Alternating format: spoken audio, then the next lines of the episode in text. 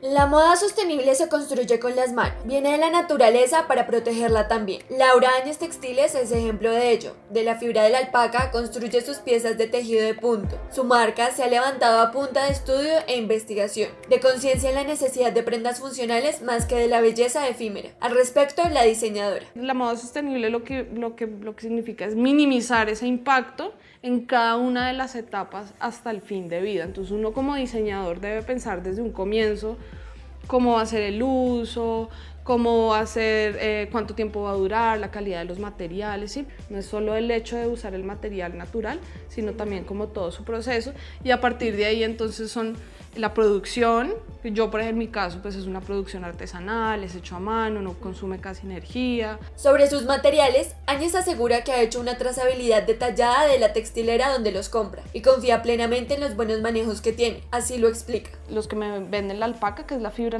la, la, fibra principal que yo uso, es una fibra que proviene de 1200, de las alpacas de 1200 familias de campesinos en Bolivia que producen la fibra responsablemente. Ellos tienen manejo de aguas residuales, hacen manejo efectivo de la energía, esquilan los animales de manera responsable, son alpacas que viven libres, ¿sí? o sea, no es una industria que tienen las alpacas guardadas y las esquilan, no.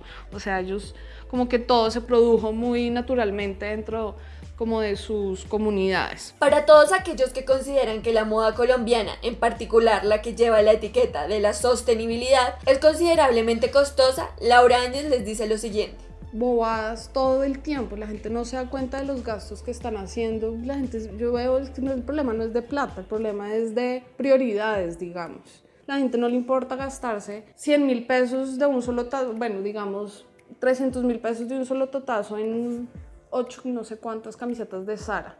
Pero esas camisetas de Sara no les va a durar el tiempo que les puede llegar a costar dos camisetas de Diana Gómez, por ejemplo.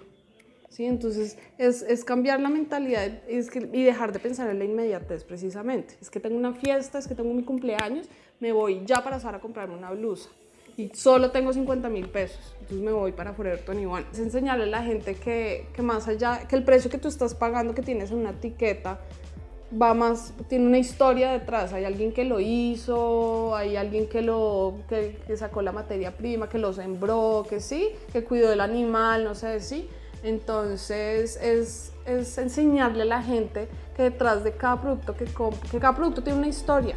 La moda sostenible, como lo explica la diseñadora, es más allá que una tendencia. Todos deben entender que se debe mejorar la industria porque las consecuencias ambientales son extremas. Áñez afirma que de no ser así, en unos pocos años estaremos nadando en basura. Si desea conocer más allá de la aplicación de los principios de sostenibilidad y de la marca, puede dirigirse a su página web lauraañez.com o visitar su tienda en el Parkway en Bogotá.